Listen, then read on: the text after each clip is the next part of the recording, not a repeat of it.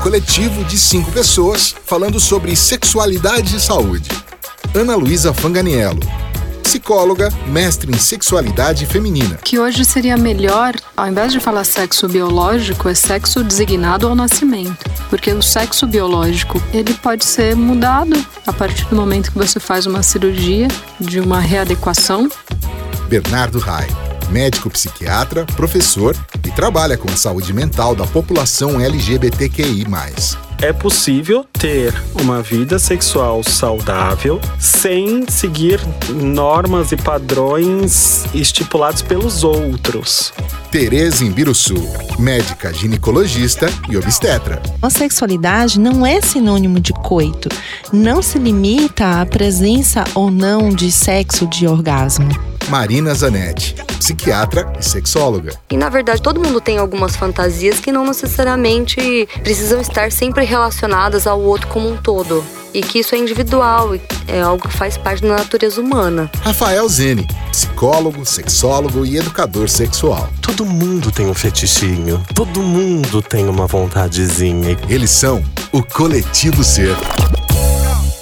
Bom dia, boa tarde, boa noite, coletivas. Como vocês estão? Aqui mais um episódio do Coletivo C, terceira temporada, preparado com muito carinho e muito especial. Englobando, já vou jogar de cara uma temática que não será apenas para esse episódio, porque ela é extensa e muito interessante, mas gostaríamos de dar início com um convidado especial também para falarmos a respeito de sexualidade, mídia e os veículos de comunicação tá certo? Então é um episódio que a gente pretende abordar as formas que a sexualidade afetam a imagem, de que maneira a moralidade sexual é abordada ou é representada pelos veículos de comunicação, em se tratando da, da, temática sexualidade, sobre algumas plataformas ou serviços extras e trabalhos extras que temos percebido nessa quarentena que mexem com a questão sexual também, gostaríamos de falar, e mais umas coisinhas aí, é tipo uma surubinha que a gente está sabendo recentemente, não fomos convidadas, estamos de cara com isso, né, coletivas. Bom, meu nome é Rafael Zene, sou psicólogo, sexólogo educador sexual e faço parte do Coletivo Ser. Vai lá, Ana. Olá, eu sou Ana Luísa, psicóloga, psicodramatista e sexóloga. E estamos aqui, estamos junto. E eu já falei, Rafa, que essa surubinha que a gente não foi convidado, eu estava mais para espectadora. Tá difícil ultimamente. Vai lá, Ó, intimidades. Bom, eu sou Bernardo Reis, sou médico psiquiatra, trabalho com saúde mental da população LGBTQIA+, e é sempre bom estar aqui com vocês, com ou sem suruba. Olá, pessoal. Eu sou a Marina Zanetti, sou psiquiatra e sexóloga. E, gente, acho que tá todo mundo precisando de uma surubinha e estamos aí, né? né? E agora a gente faz o nosso tipo de suruba que a gente consegue. Quero saber Com depois como é que a gente consegue. Pois bem, é, gente, mas é, isso dá pra gente abordar depois. Eu tô sabendo de umas surubas online maravilhosas, de festinha, igual no teu povo DJ que faz festinha online lá, e, tá e tem agora live sexual, umas surubas, os pacientes comentam com a gente, né, Ber? Mas Muito. aquelas festas que tinham, né, aqui em São Paulo, no Rio e tal, de temática sexual e que tinham uns dark rooms imensos, né? Estão rolando na internet, no uhum. Zoom, nas plataformas sociais. Gente, a gente, precisa, a gente precisa apresentar o nosso convidado. Ah, é verdade. verdade. vamos lá, Ana, por favor, aqui. Como falamos anteriormente, temos um convidado bem especial, bem bacana para hoje, vocês vão curtir. Ana, por favor, apresente o. Temos aqui Hugo Bonner para falar sobre a sua própria apresentação. Adorei Vai o lá, Hugão, como você falou. Hugo Bonner, né? Tipo, Bonner. Mas é, mas é Bonemer, né? Bonemer. Eu sou, e eu sou o único que foi convidado para essa suruba, porque, como vocês sabem, eu sou artista, e é isso que artistas ah. fazem, vão em surubas.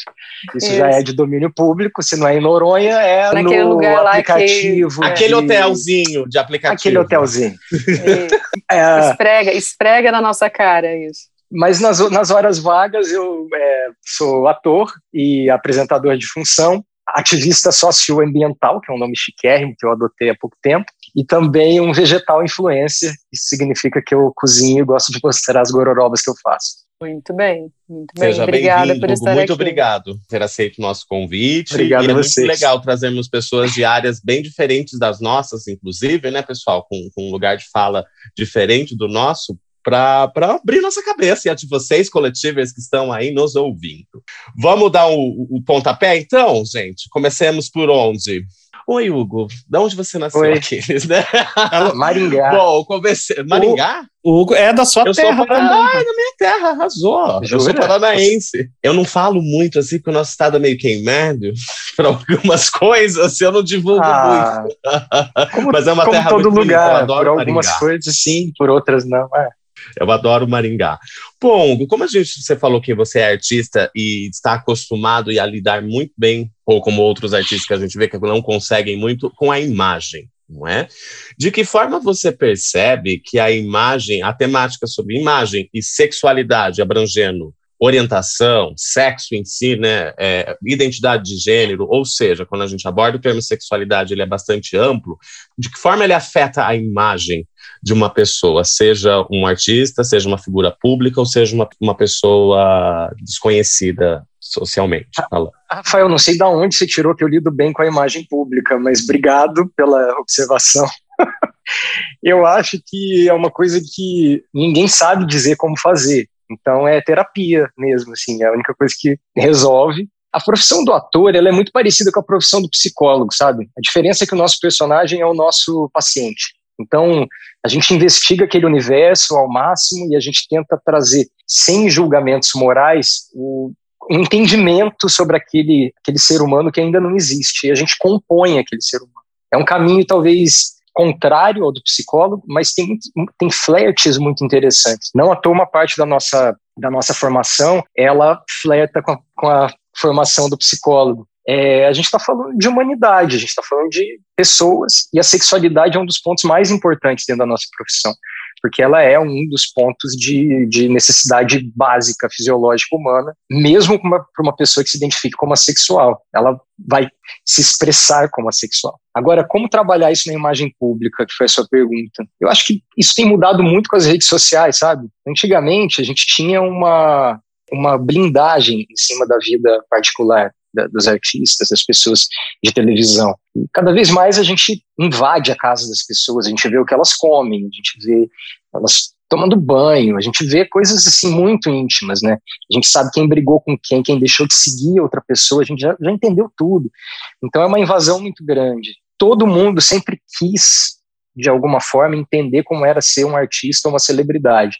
Sempre fez parte do desejo popular de todo mundo. E eu me lembro disso de quando eu não trabalhava com isso, né? Eu era criança e eu desejava e via que todo mundo ao meu redor tinha esse desejo também, de alguma forma, pelo menos de entender como era. E hoje todo mundo é uma celebridade, um artista dentro do seu universo particular com uma rede social. Então, o que eu vivo talvez com uma exposição um pouco maior em termos de de quantidade de pessoas, todo mundo vive dentro do seu núcleo, dentro do seu meio ambiente. E aí eu acho que eu comecei a caminhar, só consigo falar por mim, né? Comecei a caminhar por um caminho assim de busca pela verdade absoluta daquilo que eu estou fazendo e do que eu acredito, também atento a, a se o que eu acredito ainda faz sentido, em estado de atenção. E aí eu compartilho esse, essa descoberta e esse momento com quem está nas minhas redes sociais. Afinal de contas, como disse, sou um vegetal influencer e e, e, você nota uma diferença? Essa é uma curiosidade que eu sempre tenho a respeito de quem tem bastante seguidores em suas redes. Que quando você coloca um prato muito bonito, um cachorrinho, e, ou algo uhum. ligado à temática sobre sexualidade em geral, se tem uma diferença de alcance e de participação das pessoas nesses, nesses temas, ah. ou elas ficam mais quietas, ou elas ficam putas de você estar tá abordando isso? Como que é a tua experiência? Justamente o que eu falei, é difícil mensurar a verdade, porque o engajamento ele não representa a verdade do que está sendo, do que está acontecendo ali. Eu posso postar uma foto que teve 500 curtidas e pode ter tido um efeito prático muito maior do que uma foto que teve 19 mil, 20 mil curtidas. Eu tento não me basear por isso, senão eu estaria biscoitando em absolutamente todas as minhas postagens buscando esse engajamento. Eu tento manter um equilíbrio. Como hoje o Instagram, para mim especialmente, ele é um meio de vida, é um meio, é um uma ferramenta econômica, eu preciso desse engajamento. Eu preciso que as pessoas estejam visitando o meu Instagram. Então eu tento dosar aquilo que eu sei que as pessoas querem ver com o que eu quero muito falar. E aí, nesse meio do caminho, está saindo uma coisa que eu não sei se é o certo, se é o mais adequado, se é o que funciona melhor, mas é o que eu sei fazer agora. Você falou um negócio interessante, Hugo, que é que antigamente tinha essa barreira, uma, uma proteção, alguma coisa assim que separava, né, o público, o privado e tal. E a gente tem visto cada vez mais essa essa barreira, esse muro aí cair, né? E pensando dessa maneira, a gente sabe que a sexualidade aí de uma maneira ampla também, né? Não só sexo, orientação sexual, mas a sexualidade como essa construção mais ampla, sempre foi tabu, sempre foi algo que despertava é, desejo uh, e tal. E com essa separação, eu acho que isso ainda ficava mais escondido, né? Era, um, era uma coisa, eram nuances e tal, né? E com essa quebra dessa barreira aí, uh, as coisas ficaram mais expostas. Né? Como é que você vê isso? Se, e aí, não só para você, mas de uma maneira global e tal, como é que você percebe isso e como você acha que a sexualidade tem sido tratada, né, depois que essa barreira aí começou a ser diluída? Acho que as pessoas estão fazendo mais perguntas, novas perguntas. E no final das contas é bom, porque na parte das vezes a gente não tem resposta para porcaria nenhuma, mas a gente mudar também as perguntas que a gente faz, acho que dá uma sensação de que alguma coisa está caminhando, pelo menos para algum lugar, pelo menos tá, as coisas não estão paradas, né? Se eu fosse me basear pelo que eu recebo de mensagens, eu perceberia um mundo muito feliz, muito bom, muito agradável, é onde as pessoas estão mais abertas, mais interessadas em se conhecer, e estarem mais felizes com a própria sexualidade. Se eu for ver o que está acontecendo no Congresso, eu vou ficar muito triste, vou achar que a gente está vivendo na Idade da Pedra, com tentativa de anular a imagem pública de pessoas LGBTs, com medo de que crianças virem LGBTs, como se isso fosse possível. As pessoas que não dialogam sobre esse assunto, elas ainda têm uma ideia muito preconcebida de que sexualidade é algo adquirido e não algo descoberto. Como se você pudesse ensinar uma pessoa a falar francês e a chupar pinto, sabe? E aí eu gosto sempre de responder a pergunta de volta, que foi quando você aprendeu a ser heterossexual? Como é que aconteceu para você essa, essa, esse aprendizado, né? E geralmente as pessoas não sabem responder. É, é uma pergunta que é muito, tem sido muito eficiente para mim quando eu entro nesse tipo de diálogo. Mas eu quero confiar que as pessoas que nós conseguimos eleger para estarem lá nesse momento, bom, as pessoas, vocês elegeram, que está em São Paulo rolando aí o bafafá todo, que essas pessoas possam, possam defender a gente, né? É para ah, isso que a gente coisa, colocou né? elas lá, né? Tem uma coisa interessante que você falou do, do ensinar tá, a, a, chupar uma rola ou, ou chupar pinto, né? O tanto de o tanto de revistas, o tanto de tutoriais e até mesmo, tipo, né, essa coisa do como, como fazer um boquete, como isso vende, né, e é uma coisa tão sem parâmetros, né, de primeiro que a gente está falando aí de uma performance sexual, e como é que você vende uma performance sexual. E uhum. depois você está falando também de uma coisa que assim, eu vou te ensinar a fazer uma coisa que você não sabe, né? Você não sabe pegar um pinto, você não sabe, tipo, e é como se tudo, tudo a gente a gente tá aqui colocando no outro, né? Eu, eu vou ensinar o heterossexual a chupar uma rola, eu vou ensinar o, o, gay a usar uma madeira de piroca, eu vou ensinar, tipo, por quê? Quem é esse grande saber, esse grande outro? Ficou confuso? Não, não, ficou super, super claro, mas Acho que a, a, o que eu quis expressar quando eu falei isso não é ensinar como fazer, não a técnica, mas sim gostar de fazer. Como se você pudesse a, colocar um, inserir um, um novo elemento no funcionamento biológico das pessoas, que é gostar de chupar uma piroca, independente de como ela vai fazer. Mas acho que esse, essa, essa ramificação que você fez é muito importante também. As pessoas tendem a achar, a gente tem isso, as pessoas, eu também, a gente tende a achar que a gente sabe tudo sobre o universo dos outros, né? E é tão mais interessante perguntar, até na hora de chupar uma piroca, pergunta como a pessoa quer que você faça. Exato, pergunta se a pessoa gosta ou se não gosta, porque, meu, vai ter gente que não gosta. Inclusive, é. Bernardo, tá mutado. Agora melhorou ah. minha, minha internet. Acho chique falar internei, assim, aí você tira o tempo. Né? É, é tipo William Bulmer, que eu, que eu inventei aqui. Você inventou agora. Ah, mas eu gostei. qualquer coisa, Ana. Com, eu tava, eu tava falando certo até então, né? Mas aí eu resolvi chutar é. o balde. Não, mas eu gostei da homenagem dupla, porque o Matt Bomer também é um ator que eu adoro e que tem uma, uma, um histórico um pouco parecido com o que eu tive aqui, né? Ele foi lá nos Estados Unidos um dos primeiros atores com essa esse rótulo de galã a sair do armário publicamente, e aqui no Brasil eu fui o primeiro ator da minha geração a fazer isso publicamente, com, com essa construção de imagem é, de galã, o que claramente, evidentemente, me trouxe alguns prejuízos profissionais, não declarados, alguns mais, outros menos, mas que também me trouxe uma paz muito grande. Não vou falar que em nenhum momento eu não cheguei a pensar, nossa, foi a maior burrada que eu fiz. Em alguns aspectos pensei, mas no geral não, porque, enfim, a gente sabe, né? Todo mundo que já passou por esse momento sabe quanto que a, o lucro em termos, termos gerais mesmo, mas a gente fala de amor próprio, de, de, construção de vida, de pensar quem a gente quer ser daqui 60 anos. Isso tudo eu acho que vale muito mais. Mas eu gostaria muito, muito de poder colher essa sociedade mais bonita que a gente está vivendo, em que atores continuam sendo chamados para fazer papéis interessantes em TV aberta, em novelas, etc. E que isso não seja uma coisa só para as pessoas que têm 10 anos a menos do que eu.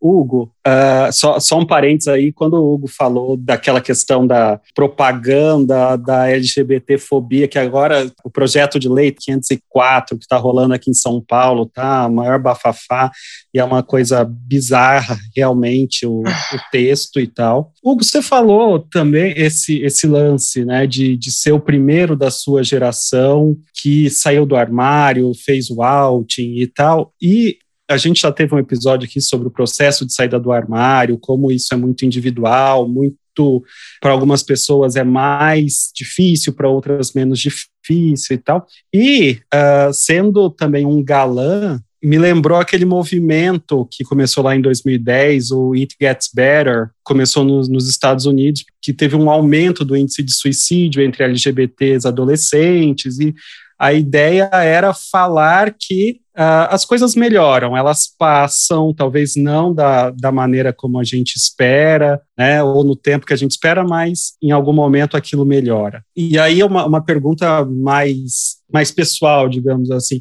se uh, no meio que você trabalha, que você convive e tal, se as pessoas lidassem de uma maneira mais aberta, ou se você não fosse o primeiro da sua geração e tal, visto como algo mais natural, que trouxesse menos sofrimento para as pessoas, acho que da, da mídia e também fora da mídia? Coloca-se uma responsabilidade muito grande em cima da mídia como formadora de opinião. Quando a gente percebe que desde um momento de globalização mais intenso, especialmente nos últimos 10 anos com smartphones, 10 anos atrás todo mundo lembra que a gente não tinha uma tela na nossa frente 24 horas por dia, a mídia está tentando desesperadamente fazer o que a sociedade está fazendo, refletir o que a sociedade está fazendo. Então existiu sempre a máxima do a arte imita, a vida ou a vida imita a arte. E a minha resposta hoje é a arte imita desesperadamente a vida e atrasado. A gente está mudando as coisas fora da televisão, fora do cinema, e a gente está exigindo que a televisão e o cinema façam o que a gente já está fazendo na vida. Não é o contrário que está acontecendo hoje, pelo menos é o que eu percebo muito. Assim. Então a gente joga uma responsabilidade na mídia e dizer, não, vocês têm que fazer porque vocês iam mudar tudo. A gente já mudou, a gente já está mudando. Aqui fora, quando a gente pega na mão do namorado e sai na rua para comprar pão, a gente já está mudando isso. A gente tem essa responsabilidade e essa, esse poder. A mídia está fazendo o que, assim, com muito atraso, que a gente está exigindo que a mídia faça. É, a gente está ocupando os espaços para isso de liderança. Eu vi uma mudança drástica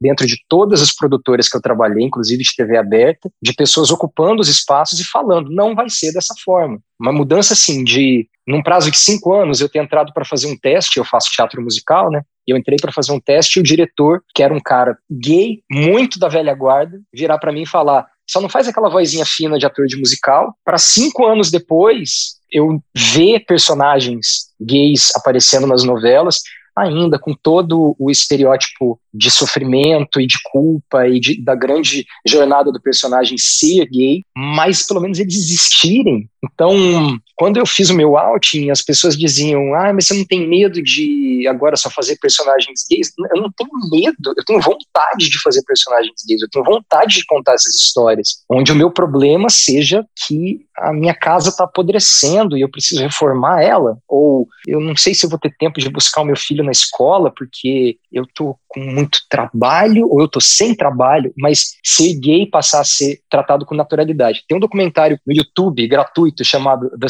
Cellulite Closet.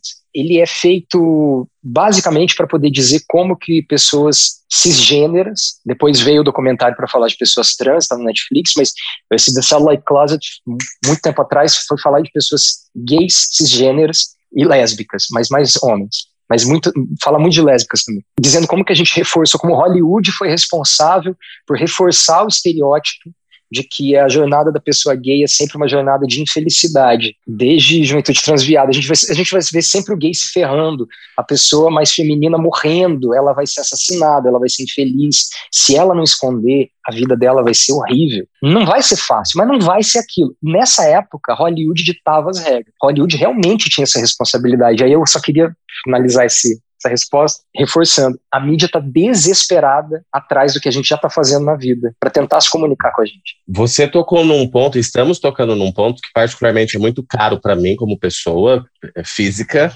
e jurídica também, que é a saída do armário. Eu e Bernardo, nós temos um, um, um trabalho, a gente desenvolve um trabalho com muitos dos nossos pacientes LGBTs e gostamos de estudar e aprofundar esse assunto, Hugo, e é interessante perceber na fala né, vários preceitos acadêmicos que a gente já percebe por evidência científica. Gente, começa por aí, vamos trazer exemplos como o do Hugo, Daniela Mercury, Rick Martin, Rick Martin, porque acontece uma coisa problemática nessa saída do armário. Quem acolhe exige porque que não saiu mais cedo, quem não acolhe mete pau e desmoraliza, enfim, começa por um. Não existe quase um meio termo não é?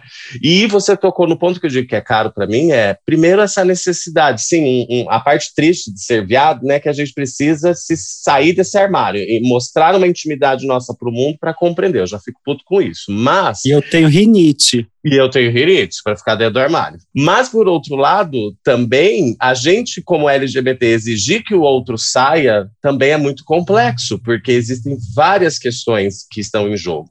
E achei legal quando você foi convidado, que era para justamente abordar quais as consequências diretas, por exemplo, na sua vida que você percebeu a partir do momento que se assumiu, se perde contrato, se escuta uma coisa dessa que dá vontade na cara dessa bicha velha do diretor, bicha idosa, desculpa, que eu não estou no termo, mas eu não retiro, a maricona. Kakura, kakura. Kakura, como as novinhas falam hoje, né?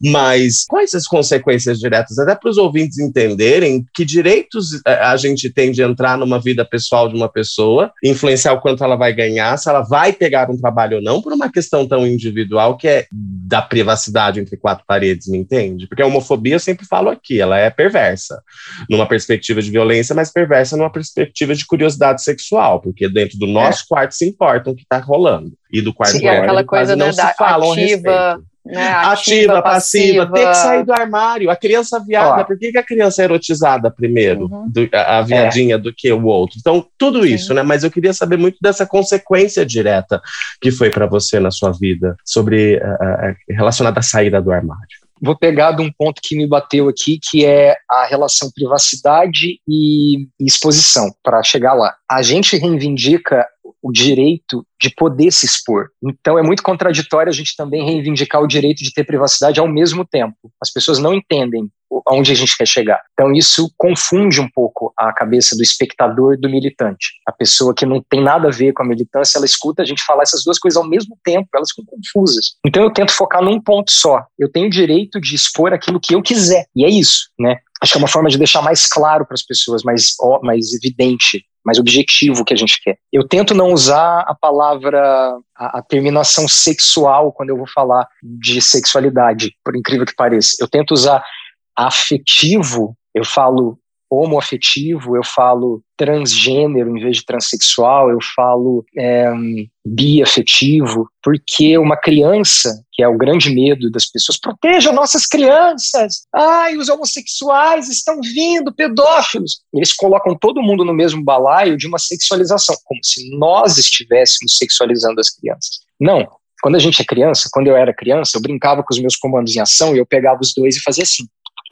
E os meus comandos em ação todos namoravam. Eu não tava, ninguém chupava ninguém, mas eles eram casais, eles eram obviamente casais para mim, porque a minha a minha formação biológica de mundo, ela foi feita para entender o mundo dessa forma. Existe uma construção psicológica ao longo da vida de como eu vou me entender e me expressar, e aí a gente entra numa discussão sobre gênero, e aí vocês vão entender esse assunto muito melhor do que eu, porque é um assunto que eu, eu não vivo, eu nunca pensei sobre meu gênero, nunca foi um questionamento para mim, mas da mesma forma nunca foi um questionamento para mim a minha sexualidade, foi só como esconder ela.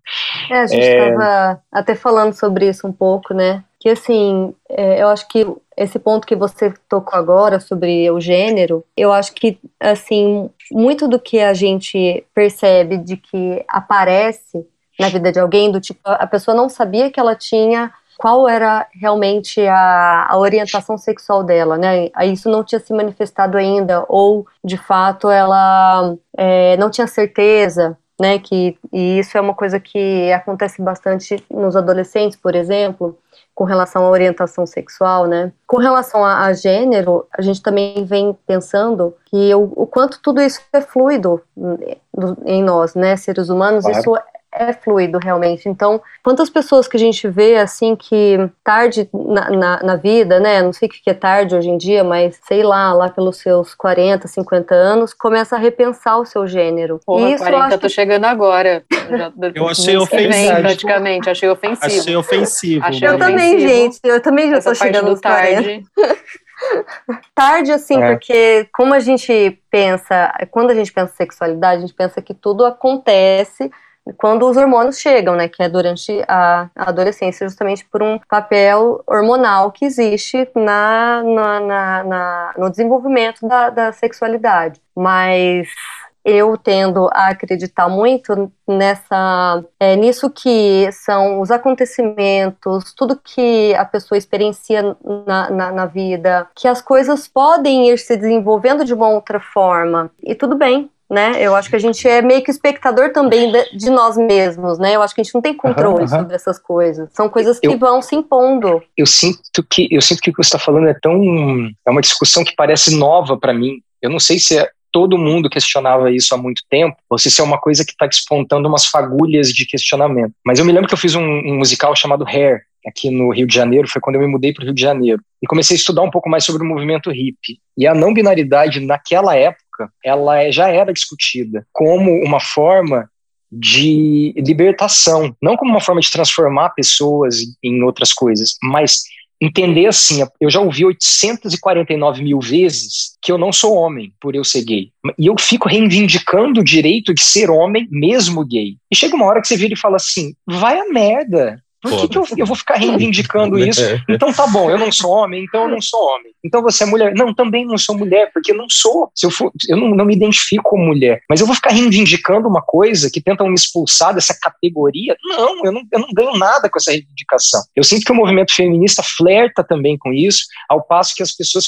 Não sou feminista, sou feminina. Aí chega uma hora que as mulheres viram e falam assim: então foda esse papo de ser mulher também, não quero. Não à toa, eu vi Elliot Page sempre se identificou como uma mulher feminista, virar e falar assim: não, não tem que assinar cheque em branco para um, uma categoria binária de gênero que fica me expulsando das discussões. Então, eu sinto que a não binariedade vai ser um assunto que a gente vai falar muito ainda, ao passo que só existia mulher na nossa carteira de identidade para dizer que vocês tinham menos direitos que a gente. É só para isso que existia. Então, ao passo que vocês têm os mesmos direitos que a gente, passa a ser completamente irrelevante saber se você é homem ou mulher. Eu quero saber seu nome e o seu CPF para poder te identificar. Talvez nem o nome, CPF a gente é um número.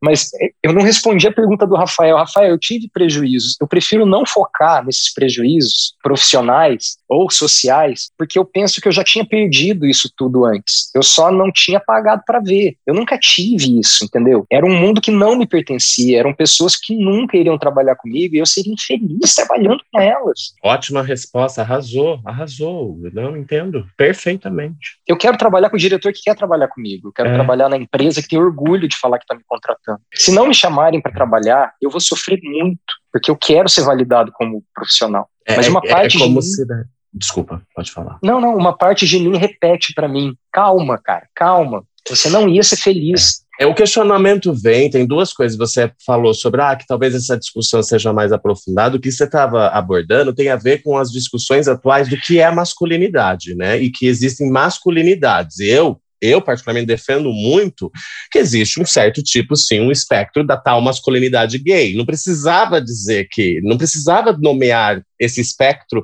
mas diante da necessidade de uma masculinidade tóxica ou de uma feminilidade extrema, a gente precisa desse meio do caminho. Então, existem masculinidades e, e, e a gente lutar por esse espaço de que, tipo, meu, a minha masculinidade é viada e foda-se, concordo plenamente com você. É por isso que são, são discussões mais é, recentes. Mas eu adorei a tua resposta, porque diz a respeito do que já estava sendo perdido com toda é? certeza, é? do quanto existe a inibição, né, e a castração como a psicanálise traz, social e moral, o tempo inteiro, né? E principalmente com profissões novamente linkadas à imagem pública, não é?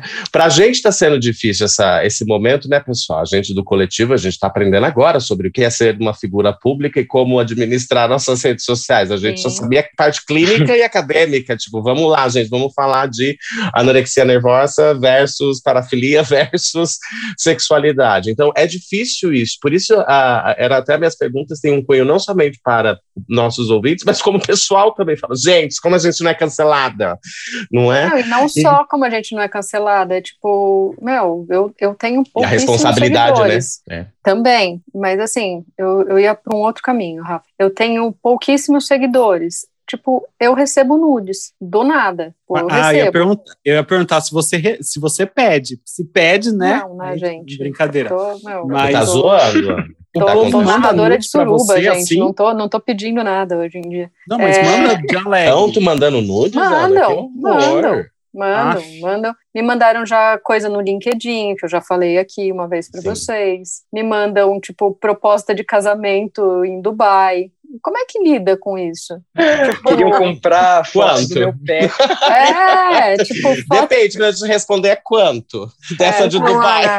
Para você, para você, eu acho até divertido. E, assim, claro, eu acho que é um não, pouco agressivo Eu não acho também, né? divertido. Né? Eu não, não acho é divertido, agressivo. meu. Tô não, algumas coisas minha, podem ser. Né, mas... Tipo, é agressivo. A Manuela, mas, eu tenho é uma agressivo. filha, caso, né, para o Hugo saber, eu tenho uma filha de dois anos e dez meses. Sei lá, tô com ela no colo, de repente, meu, aparece uma foto de piroca. Então, tudo bem, ela sabe caso... que é uma piroca porque ela vê o pai dela pelado, tipo, mas não é, não é necessário, né? E aí, não tá dura, né? Faz?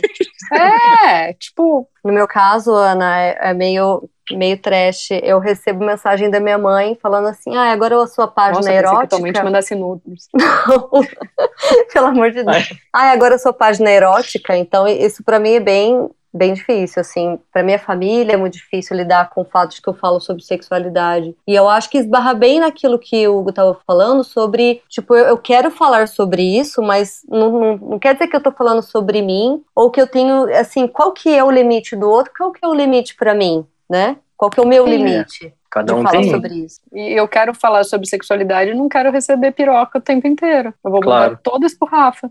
Não, mas eu, eu acho que, que é um, um ponto importante, que é o seguinte: é essa questão da responsabilidade, da representatividade e, como o Rafa falou, da pessoa física e pessoa jurídica, né? E Hugo também disse desse, desse limite e tal, que as pessoas elas acabam realmente confundindo as coisas, né? Então, você conseguir um meio do caminho ali em que você pode falar de representatividade, você pode ser uma figura que mostra que depois de X tempos você. Eu, eu sou uma bicha que eu costumo dizer que eu sou uma bicha velha, porque eu saí do armário com 25 anos. Não, não parece. É que eu tô indo bem, né? Mas que é, eu saí do armário com 26 anos. E olhando para trás, perdi um monte de amigos, né, que eu tinha como amigos da faculdade e tal. Agora, mas no meu momento atual como professor, dando aula, eu falo sobre essas coisas e vejo que é possível, né, você ser eu que não gosto de dizer exemplo, mas ser ser alguém que, olha, é uma pessoa Inspiração. que deu certo. E né? referência, uma, pessoa, uma, referência uma, referência de um que está no. E mas as pessoas bem. confundem, né? Não recebo eh, nudes, mas recebo mensagens. É, às vezes recebo, mas recebo mensagens assim, tipo, que eu vou pro inferno, que eu não posso falar essas coisas e tal. Então tem de tudo nesse mundo. E, é, e aí... não sei se acontece com você, Ber, mas essa coisa de linkar, então, são duas minorias, um profissional da área da saúde sexual e um LGBT, porque tem isso, né? Que tem pessoas que acham que podem ter uma intimidade por ser ou um profissional da área de saúde sexual ou uma pessoa física LGBT, entende? Como se nós fôssemos abertos só por estar numa zona de sexualidade. Eu acho, eu acho que é porque eu sou sexóloga, deve ser isso, tipo, porque a sexóloga e, você quer receber piroca. Hugo, você acha que, uh, e aí, pensando também de uma maneira global e tal, que uh, as pessoas públicas elas acabam sendo mais sexualizadas por quem olha para elas? Você percebe isso? Não sei se mais. O fato de ser galã. O é, eu não sei se mais, mas com certeza as pessoas públicas são sexualizadas, mas não sei se mais, sua pergunta é se mais sexualizadas do que pessoas é. não públicas. Acho que não sei dizer, não sei mesmo. Tá. precisaria fazer aí um, uma análise. É, um, um estudo né? duplo cego randomizado, fase 3 é, e tal. Com várias fases, mas com certeza eu percebo uma sexualização da minha, da minha profissão. Existe a ideia, a LGBTfobia, no meu caso, a homofobia em cima da minha da minha profissão, do meu caso, vem com a ideia de que mulheres não se imaginariam como meu par numa trama e que isso é importante para que o personagem faça sucesso como sendo um galã. Então, sabe, se sabidamente eu sou um cara gay, então elas entendem que nunca vão conseguir ter nada comigo, então elas não vão me assistir, o personagem não vai acontecer, não vai ter audiência, etc. Curiosamente, eu recebo. Ó,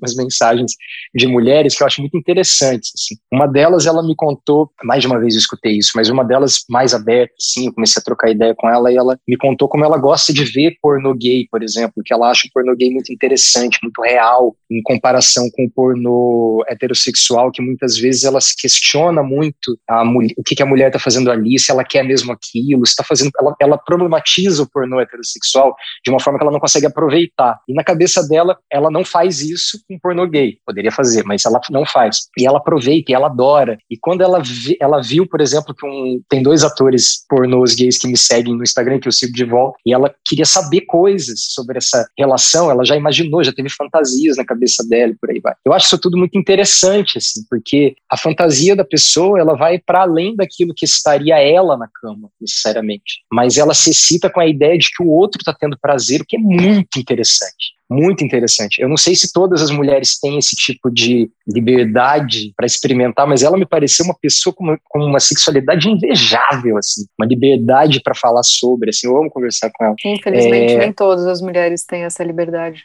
Liberdade não, mas a, no íntimo, será que não passa? pedir para assim? falar para elas assistirem pornô.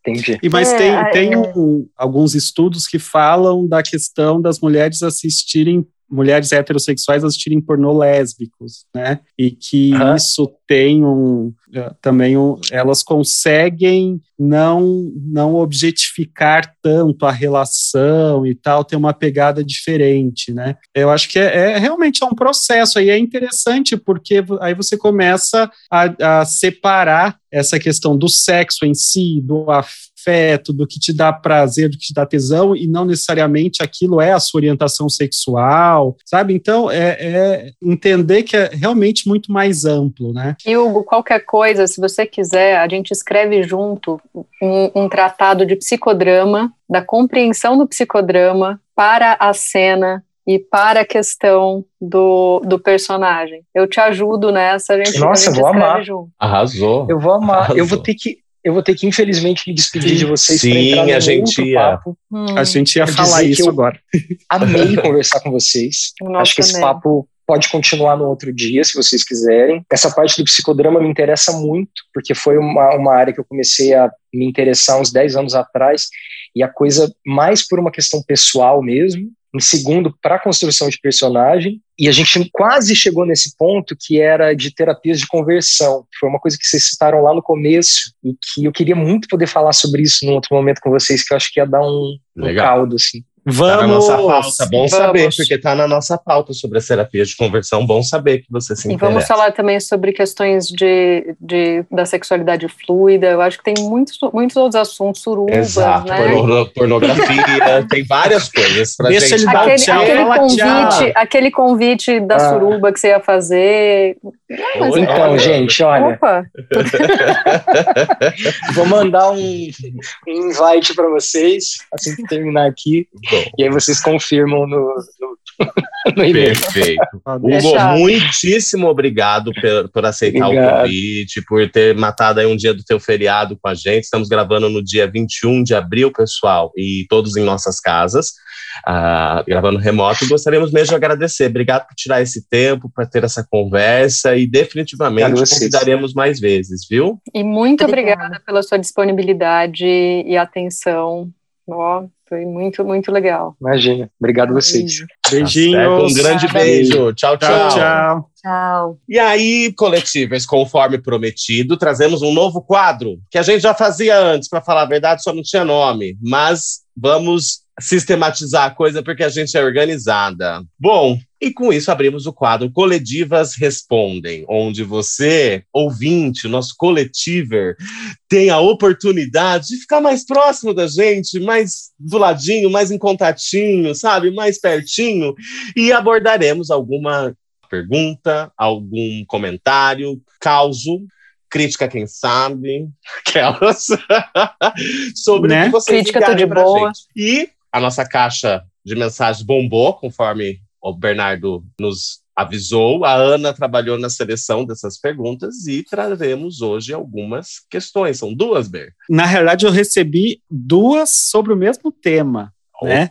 E aí é, elas foram selecionadas. Disso, exato. E antes disso, queria mais uma vez mandar um beijo para a Tereza, que não está aqui conosco na gravação de hoje, porque é, é, Tereza é parteira é ginecologista obstetra e parto natural não tem hora. Então, ela foi prestar assistência a uma gestante e que terá a felicidade, o bebê terá a felicidade de ser recebido por Tereza, porque o mundo não tá fácil, então a, o primeiro rosto que a gente tem que ver é um rosto amigável. E né? angelical, como de nossa amiga. E, e, e bonito, com aquela voz, imagine você nascendo, seja bem-vindo. Olha, oh, gente. Eu queria que a Tereza tivesse feito meu pai. Não, eu, Ai, preciso, gente, eu preciso, Tereza, vamos, eu preciso vamos contar um uma coisa no meu pai. Vamos fazer um psicodrama com a Tereza sendo a obstetra e né, eu, eu, eu vivi isso, né? Vamos ressignificar. Meu, foi muito bom, foi muito bom. Parabéns, tipo... Tereza, amiga. Você faz falta aqui, mas o mundo é melhor com você aí fora também. Deixa eu contar essa, esse, esse parênteses. A Tereza fez meu parto. E aí eu tava lá em contração, tipo, meu, gritando, berrando. A Tereza manda um, ai, aproveita esse momento. Falei, mano, você tá me zoando? Que aproveita esse momento. Enfim, foi esse. Esse foi o caos com a Tereza no trabalho de parto. Você vê, eu acho legal isso. Eu não, não consegui ser obstetra, não fui ser psiquiatra, porque eu tenho minhas ressalvas. É, eu, eu ficava agoniado também. Imagina, a mulher lá agoniada, com contração, aproveite esse momento, faz, gente, a gente precisa resolver isso logo. Eu falei, Calma, eu falei gente, você tá de zoeira? Sério, você tá, você tá me zoando? Aí ela, não, não, ai, tá bom. Enfim. Mas, vamos, vamos às nossas perguntas. Vamos, só, vamos ah, a, a, ao nosso quadro. Então, Coletivas Respondem é um quadro que agora foi sistematizado, como disse o Rafa, em que a gente responde questionamentos, dúvidas, comenta causos, e a parte que eu acho mais divertida e que eu gosto mais, que a gente pode dar palpite na vida alheia caso seja solicitado. Então, esse é um ponto que nos nossos consultórios a gente não pode fazer, mas aqui, querida, a gente dá Meu palpite amor. mesmo. Psicóloga Tá. sincerona. Basta. é, aqui vai ser, vai ser Os canálise selvagem que a gente Esse gosta. texto, inclusive esse texto, quem, quem nunca leu Psicanálise Selvagem, vale a pena. Vale. É um texto hardcore do, do Freud. Selvagem. É, vamos lá. Recebi dois questionamentos, como eu disse, sobre o mesmo tema. O que dizer a respeito do surubão realizado naquela casa que foi alugada por aplicativo? Ai, já começou. É porque a gente não pode falar o nome, né? Daquela redezinha de, de app, de, de Primeiro-. Isso. É. Hum. Primeiro, O que falar acho o que dizer, o que dizer, tipo, procurem, porque vale a pena. Eu acho que É, essa é a primeira Escutem coisa. o áudio, gente, é Gente, maravilhoso. escutem o áudio, que é muito bom, escutem a resposta, e voltem e, e reescutem, porque é muito bom. Falando de maneira zoada, o que, que vem na cabeça primeiro é que eu não fui convidado. Então, fico de cara. Falando de Então, maneira profissional, o áudio é maravilhoso, porque se você abrir a tua cabeça e escuta, você percebe várias problematizações sobre sexualidade num mesmo né, discurso de humor, digamos assim, pra gente, né? Porque pra mulher e pro cara que estão envolvidos, Os deve dois ter estão sido sofrendo. Estão sofrendo. Então, eu acho, para iniciar a discussão de quantos temas tem dentro desse áudio, como, por exemplo, moralidade, privacidade, atentado pudor, né? Sabe? Mas eu fico pensando ao mesmo tempo, tipo, meu, se ele, se ele aluga a casa, ele não tem o direito de fazer o que, o que ele quiser na casa? E, e ao mesmo tempo, ela, ela olhar pelas câmeras o que ele tá fazendo na casa, não é também uma invasão de privacidade? É. Então, tem um, um filme, eu esqueci o nome, mas é bem meio trashzão, assim, que é de um serial killer que aluga casas, faz umas modificações e tal, e as pessoas vão lá, e aí ele começa a matar as pessoas e tal, né? Que é mais ou menos a mesma pegada. Se pensar, é o seguinte: eu aluguei a casa, mas eu vou ficar lá voyeurizando, e aí já abro, né? Um pop-up para a nossa fada da parafilia, Fada da né? parafilia, se isso não é, né? Também acho, concordo. voyeurizando e assistindo o que as pessoas estão fazendo na minha casa. Se eu vou ficar desse jeito, eu, primeiro, para que, que eu vou alugar a casa? Uhum. Começa aí. E outro ponto é, assim, a minha preocupação maior em tudo isso é, eles entregaram a casa limpa e organizada? É o que eu pensei, Ber. Obrigado. Exato. Que é a coisa mais importante. Aquele cachorro fez cocô e xixi no, no sofá? É isso. É, É, Olha, gente, eu o que acho ela importante- fala? Ela fala assim: ah, você ficou entrando de quarto em quarto, trepando. Gente, não é o direito dele? Se ele alugou a casa, ele não poderia estar fazendo o que ele quisesse na, na casa? Pelo menos ele trepou de- dentro dos quartos, né, também. Mesmo se não tivesse, Uhum. tivesse limpado, é. Se ele tá dentro de uma casa que foi alugada por ele. Ó. Bom, tem, tem a questão do, do próprio Covid, né, que ela problematiza, mas isso seria problema para ele, para quem tivesse envolvido ali, né? Eu acho que se, eles- se as pessoas foram lá e Não, eu acho que é meio hipócrita esse negócio do Covid, porque assim, se ela tá alugando uma casa, o cara fazer uma festinha, que seja para os oito amigos, agora ela se preocupou com a pandemia e Covid. é. Exato. É, boa, Ana. E Então, assim, qual- gente, qual seria você o- não quer contextualizar, Ber, para quem não ouviu o áudio, do que, que a gente tá É o falando? seguinte, o, o áudio é uma conversa, na realidade, ó, Será que a gente não podia colocar esse áudio? Então vamos para contextualizar aí, coloca o áudio que eu acho que fica mais fácil e tal, e aí depois a gente conversa a respeito. Não, Felipe, não é erro dos dois lados. Você tem que ser claro na sua proposta. Pergunta se na casa dá para trepar. Você tem que perguntar para o anfitrião se tem um quarto, um espaço que dá para trepar os amigos que você vai convidar com as mulheres que você vai convidar. Você tem que perguntar isso para você saber que tipo de casa você tem que locar.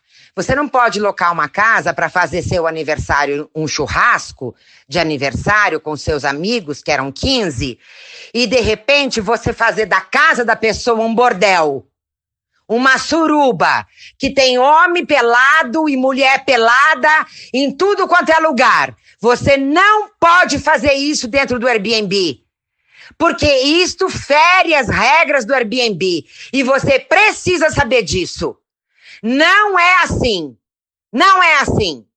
Nós estamos em tempos de pandemia e você vai saindo trepando em tudo quanto é cama da casa. Quando eu tinha liberado um quarto para você dormir, porque você tinha me pedido para que você não saísse bêbado daqui dirigindo. Eu liberei para você. Agora, sair trepando em tudo quanto é lugar da casa? O que, que é isso? Você ainda acha que você tá certo? Aonde estamos, Felipe? Como é que você faz isso dentro de uma plataforma do Airbnb, que é uma plataforma séria? Pergunte pro anfitrião: olha, vou convidar amigos e vou. Meus amigos vão trepar.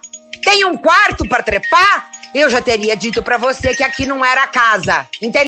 Bom, Verônica, boa noite. Aqui Felipe que fala. Eu primeiro gostaria de alertar que não tem motivo algum da gente subir o tom na conversa. Eu concordo com você que não houve erro das duas partes e, e houve também uma falta de clareza, mas apenas da sua parte. Pelo que eu estou entendendo, você deveria ter colocado no título do seu anúncio proibido trepar no local. Agora me admira você imaginar que eu, um jovem, vou convidar 15 amigos para comemorar o meu aniversário na sua casa, pagando uma fortuna de diária sem ter a intenção de comer ninguém. Que mundo que tu vive? Eu já transei em banheiro químico, Verônica. Em obra de vizinho. Eu não vou transar na casa dessa que eu aluguei, que é uma fortuna. Pelo amor de Deus. Essa é a discussão, né? E que abre, então, vários pontos, como o Rafa disse, né? Desde uma questão moral e tal, uma questão de saúde pública por causa da Covid, sobre práticas sexuais que envolvam mais pessoas e não apenas duas, né? Sobre aí, eu acho que a, que a Marina pode falar também, acho que sobre tudo isso, né? Na verdade, todo mundo pode, pode falar sobre tudo isso, mas uh, pensar no, no lance de a pessoa aluga a casa com câmeras e depois fica olhando o que rolou no período que a casa foi alugada e pelo jeito acompanhou a suruba, né? É, porque o interessante é enfatizar, né, Berício? Eu ia, eu ia perguntar para Marina também o que, que ela acha, porque antes de, do ocorrido, então quer dizer que ela, tem, ela tinha essa prática, portanto. Ou, ou podemos supor que poderia ser comum ela observar as pessoas das quais, né, nas quais ela está alugando a casa. O que, que você achou disso, Mar? Eu estava curioso sobre a tua opinião parafílica a respeito dessa, desse babado. Gente, eu acho que ela ficou com inveja. Ai, amo. Antes de qualquer coisa. Eu acho que ela que rolou uma invejinha. Mas assim, falando sobre a parte parafílica, eu acho que na verdade é uma invasão. Assim, sei lá, pensa se fosse você, mesmo que você estivesse tomando sol ali na, dentro da casa, que você, você esteja fazendo o que for. É uma invasão, né? Ter uma câmera te filmando e se a, mesmo se a pessoa assistiu no, na hora ou se ela assistiu depois, eu acho que não cabe. É, eu achei bem invasivo, mas do ponto de vista mais assim de se aquilo foi erótico para ela, né? Talvez tenha, não sei, eu acho que ela tava tão brava. Se foi erótico, eu acho que ela deu uma resistida, assim, não sei. Eu achei interessante ela ficar brava, né? Ah, como eu falei antes, eu acho que o problema maior é em relação a se entregou a casa limpinha, porque nunca se sabe o que acontece em uma suruba, é. né? Então, esse é o problema. Agora, ficar. Paga taxa. Paga taxa também, é, mas. Taxa é... de limpeza. Exato. Mas assim, ela ficar tão puta com, com isso é também algo bastante sintomático, né? O Vitor hum. adora quando eu falo sintomático. Ele acha O Vitor gosta? Ai, adora. Sintomático e erotizado. São as duas Ai, palavras. Acho que, acho que entrou em algum ponto dela, né? Acho que aqui, tocou aqui em algum a gente ponto gosta dela. de persecutório. Ah, persecutório também é bom, né? Também é. é. Oi, Acho que tocou, tocou em algum ponto dela. Assim, para ela hum. ficou alguma coisa mais do ponto de vista é. moral, talvez, né? É isso que eu, eu me fez pensar. Tipo esses hotéis, né, que proíbem sexo ou fazem um. Gente, se a pessoa chega três horas da manhã de um sábado, no tempo que podia, né? Vai para um quarto para sair às nove da manhã, ela tá transando. Tende a uma grande probabilidade.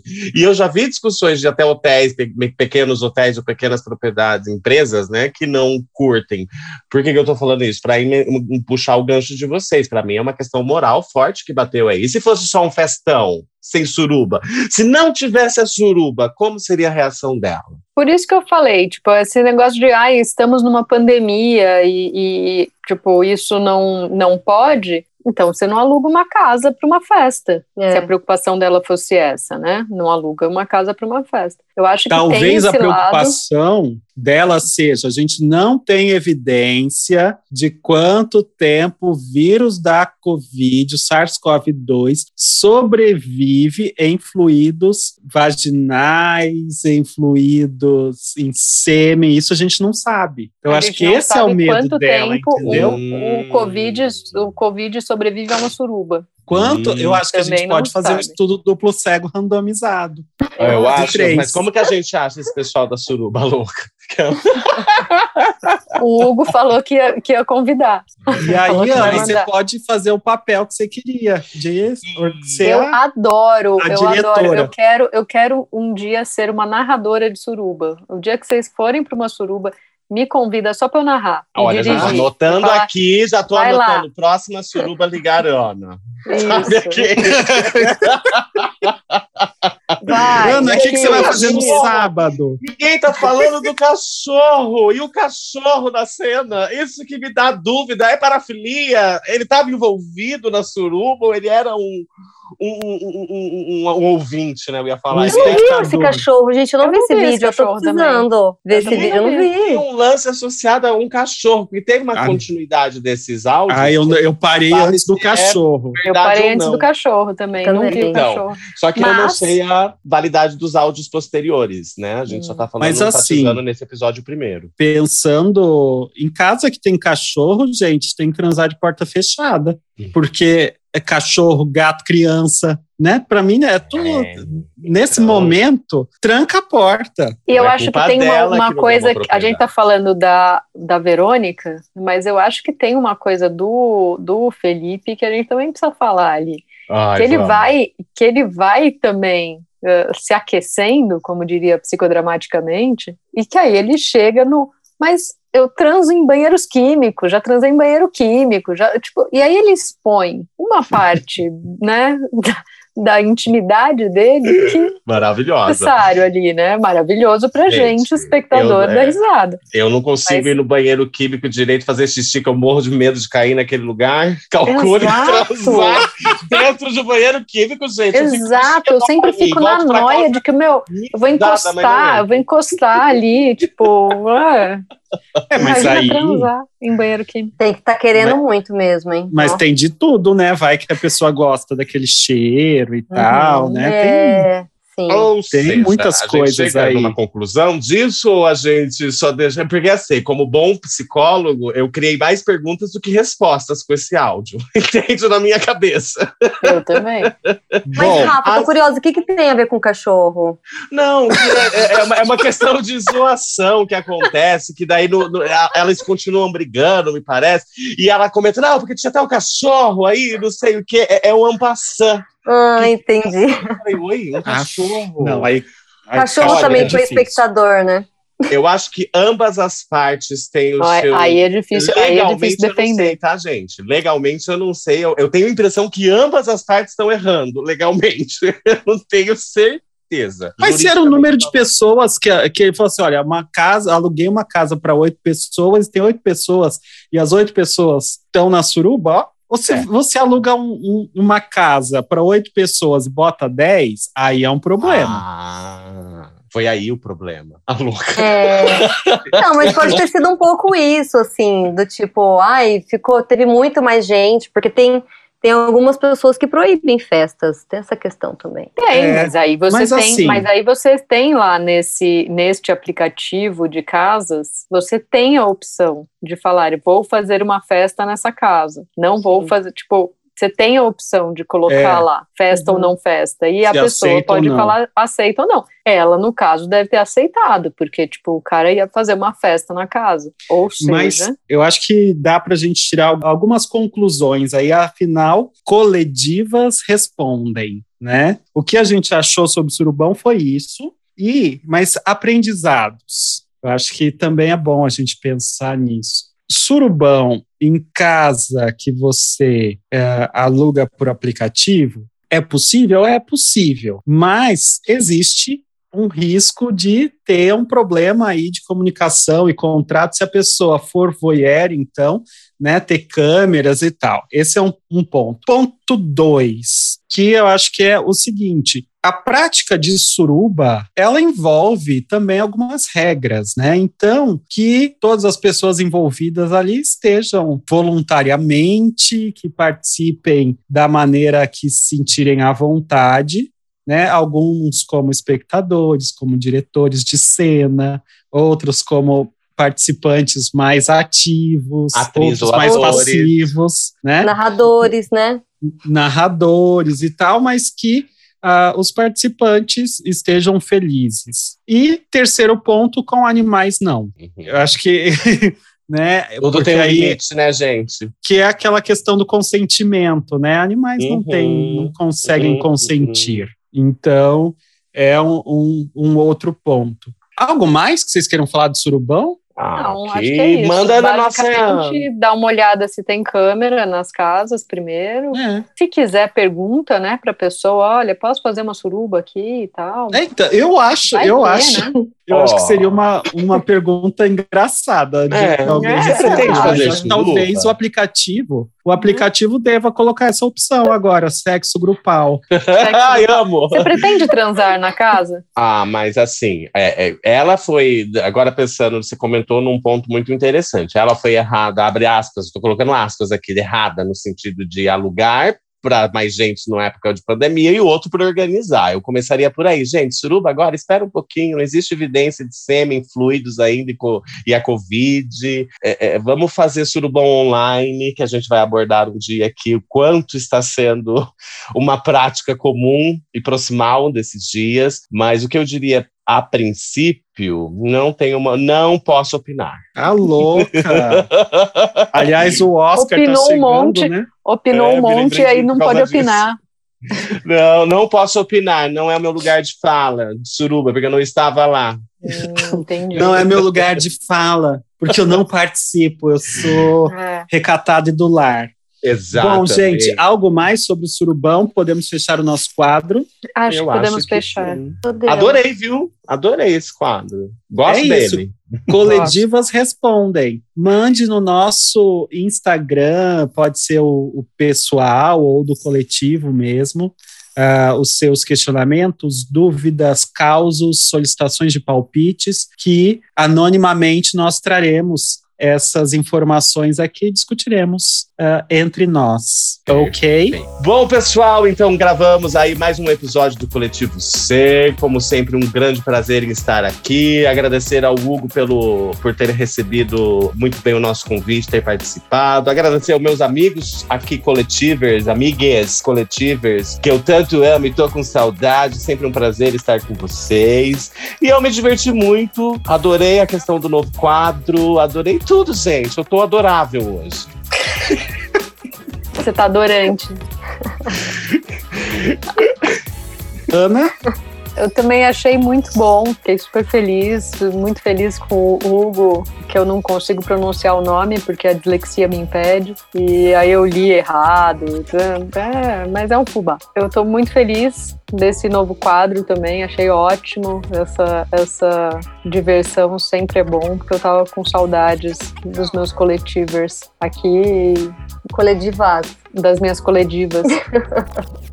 É, foi ótimo, gente. Adorei também o papo com o Hugo e o novo quadro também muito divertido. E mandem bastante coisas pra gente, causos, dúvidas, sugestões, que a gente tá aqui pra dar o nosso palpite. Exato. Com muito prazer. E eu tô aqui para agradecer a presença de todas, todes e todos. Muito obrigado por ouvir a gente.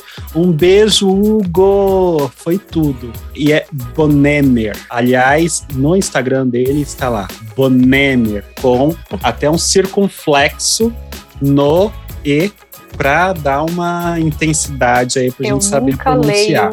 Esse tipo de circunflexo, acento e tal, para mim tanto faz, porque eu não consigo ler essa parte. A gente vai conversar sobre isso um dia, tá?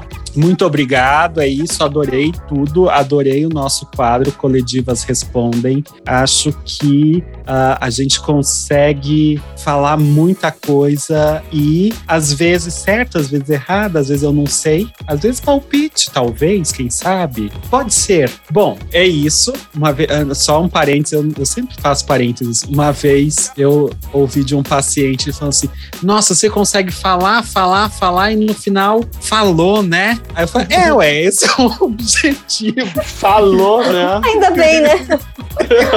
Ainda bem. Então, sigam a gente nas, nas nossas redes sociais, no nosso Instagram, arroba Coletivo Ser. Uh, o nosso site, que será reformulado em breve, vai ficar bafônico sexualidadesaude.com.br. Também, por favor, escutem-nos em todas as plataformas: Deezer, Spotify, Apple Podcast, Google o Google liberou para a gente. E é isso, Coletivo Ser, somos nós, lindas, divas. Até o próximo episódio. Gente, hoje eu tô radialista. Né? Tchau. Né? Adorei. Tchau. Tchau. Foi bafo. Beijos.